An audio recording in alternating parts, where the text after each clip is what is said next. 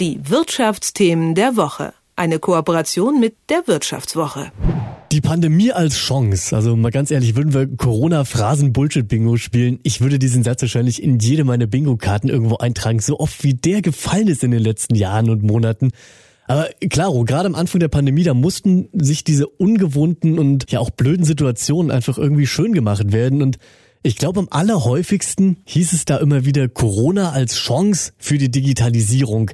Und ja, es ist eine Phrase und es ist auch eine totgesagte Phrase, aber ein bisschen was Wahres ist eben auch doch dran, oder nicht? Ich spreche jetzt mit Tina Zeinlinger von der Wirtschaftswoche. Erstmal schönen guten Tag an dieser Stelle. Hi, danke, dass ich da sein darf.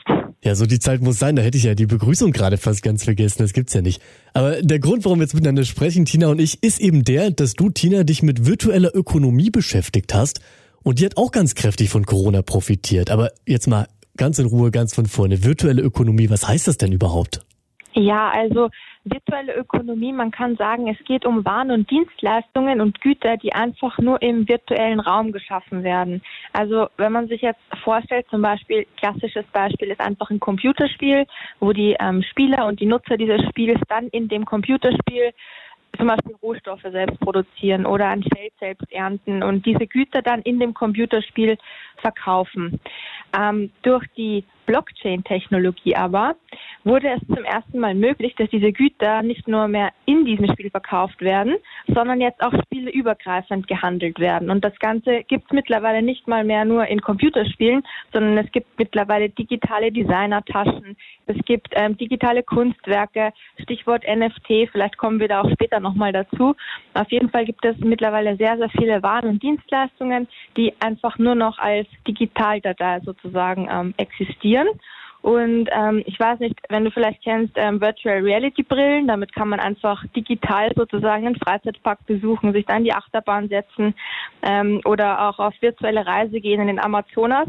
Also es gibt mittlerweile einfach sehr, sehr viele ähm, wirtschaftliche Aktivitäten, die nur noch rein digital stattfinden und für die Menschen mittlerweile auch sehr, sehr viel Geld bereit sind zu zahlen. Genau. Also Virtual Reality könnt ihr euch wahrscheinlich auch schon alle was drunter vorstellen inzwischen. Das sind diese klotzigen, globigen Brillen, die man sich dann aufsetzt, mit denen man 360-Grad-Videos schauen kann und Spiele spielen kann und so weiter. Wenn du es schon angesprochen hast, wie ist denn so die Virtual Reality-Lage in Deutschland? Gab es da durch Corona so einen richtigen Boom? Ja, auf jeden Fall. Also ähm, der ähm, Präsident des Digitalverbands Bitkom zum Beispiel, mit dem habe ich gesprochen und der hat mir gesagt, dass mittlerweile ähm, eigentlich fast die Hälfte der Deutschen bereit sind, ähm, eine Virtual Reality Brille zu benutzen für verschiedenste Sachen. Also am beliebtesten sind natürlich Computerspiele. Das machen, glaube ich, um die 70 Prozent aller Virtual Reality-Brillennutzer. Sehr beliebt sind dann auch irgendwie so Konzertbesuche ähm, oder eben auch Großevents, Sportveranstaltungen und so weiter, weil natürlich im virtuellen Bereich ist auch keine Ansteckungsgefahr da. Also man steht dann quasi im selben Raum, im selben virtuellen Raum mit 100.000 anderen Menschen, tanzt auf Musikfestivals, aber kann sich nicht infizieren und das hat ja schon irgendwo Vorteile. Ich habe in deinem Text jetzt gelesen, der jetzt auch in der aktuellen Wirtschaftswoche erscheint, dass durch diese Technologie Luxusgüter zu Massenprodukten werden. Zitat. Wie genau ist denn das gemeint? Ähm, also da geht es dann vor allem um so um so Dinge wie zum Beispiel eine Weltreise. Also die kostet ja auch ziemlich viel Geld. Wenn man sich jetzt vorstellt, man kauft sich aber statt einer Weltreise, die mehrere Tausende Euro kostet, eine Virtual Reality Brille. Ich meine, da kosten die guten auch vielleicht 1000 Euro, aber bei weitem nicht so viel wie so eine ganze Weltreise. Das heißt, man kann zumindest dieses Feeling von so einem von so einer tollen Dienstleistung auch haben, wenn man deutlich weniger Geld ähm, hat. Oder ähm, anderes Beispiel, Designertaschen. Die kosten ja auch ziemlich, ziemlich viel. Sie gibt es auch im, im virtuellen Bereich. Da kosten sie zwar mittlerweile auch eine Menge Geld, aber bei weitem noch nicht so viel, ähm, wie es eben auch im, im echten Leben kostet. Und da ist das halt alles schon ein bisschen so ein, so ein Vorteil eben auch für, für Gierigen und Mittelverdiener, dass man zumindest mal dieses Gefühl haben kann, okay, ich war jetzt auf einer Segelyacht ähm, und entspanne mich da am weißen Südseestrand ähm, und hat aber vielleicht nur 500 Euro gezahlt anstatt 10.000. Jetzt mal bei allem Respekt gegenüber dem momentanen Stand der virtuellen Realität auch. Es ist ja doch was anderes wahrscheinlich, ob man auf einer Yacht jetzt Shampoos trinkt oder das Ganze eben in der Brille in einem 10 Quadratmeter Wohnzimmer macht. Aber wir kommen jetzt zu diesem Punkt Ökonomie, den du schon angesprochen hast, mit den Handtaschen und auch mit den NFTs, die du schon mal gesagt hast. Es entsteht in diesen virtuellen Welten einfach auch eine ganz neue Konsumwelt. Was gehört denn da alles dazu?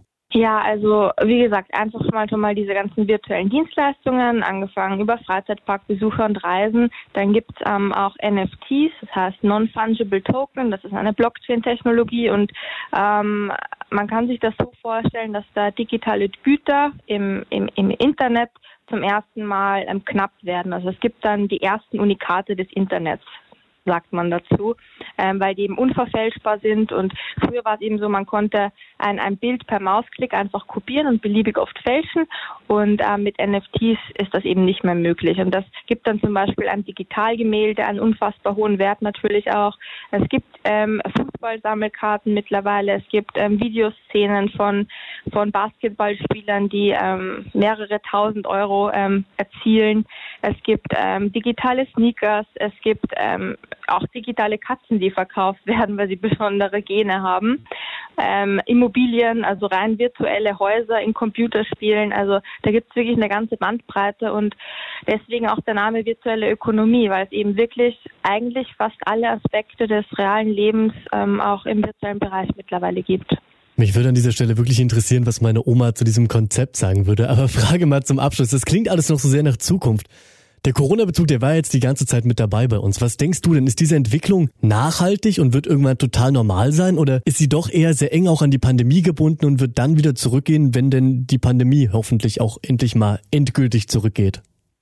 Also ich glaube gar nicht, dass die ähm, Pandemie das Ganze so sehr begünstigt hat. Ich glaube, es war auch irgendwo ein bisschen so dieser Blockchain-Hype, der da aufgekommen ist, weil ähm, die Blockchain-Technologie dahinter das eigentlich erst so richtig handelbar gemacht hat und diesen Gütern auch wirklich viel Wert gegeben hat, weil eben auch die Blockchain-Kurse zuletzt, also die, die, die Kurse für Kryptowährungen zuletzt ähm, sehr gestiegen sind und diese ganzen Güter vor allem in Kryptowährungen gehandelt werden. Und da konnte man natürlich saftige Gewinne absahnen. Also ich glaube, ähm, dass sich diese virtuelle Ökonomie vielleicht erst dann auch durchsetzen wird, wenn es in Sachen Kryptowährungen nicht mehr so viel Spekulation gibt, sage ich mal, wenn das alles ein bisschen durchsichtiger wird und die Menschen vielleicht da auch irgendwie mehr Vertrauen dazu gewinnen. Und ganz wichtig natürlich auch, wenn es die virtuelle Ökonomie vielleicht auch mal schafft, so rein physische Bedürfnisse ähm, ähm, zu befriedigen. Weil wie du schon gesagt hast, so ein Urlaub, ein echter an der Südsee oder auf irgendeiner Insel oder einer Segelyacht ist natürlich noch immer was ganz was anderes, als wenn man da so eine virtuelle Brille auf hat. Ähm, ja, aber ich weiß eigentlich gar nicht, ob ich das möchte. Also ich glaube, so bestimmte Sachen wird es einfach immer nur im realen Leben geben und das ist wahrscheinlich auch gut so. Das sagt Tina Zeininger von der Wirtschaftswoche. Tina, ich danke dir an dieser Stelle ganz herzlich für das Gespräch. Ja, ich sage auch danke. Die Wirtschaftsthemen der Woche. Eine Kooperation mit der Wirtschaftswoche.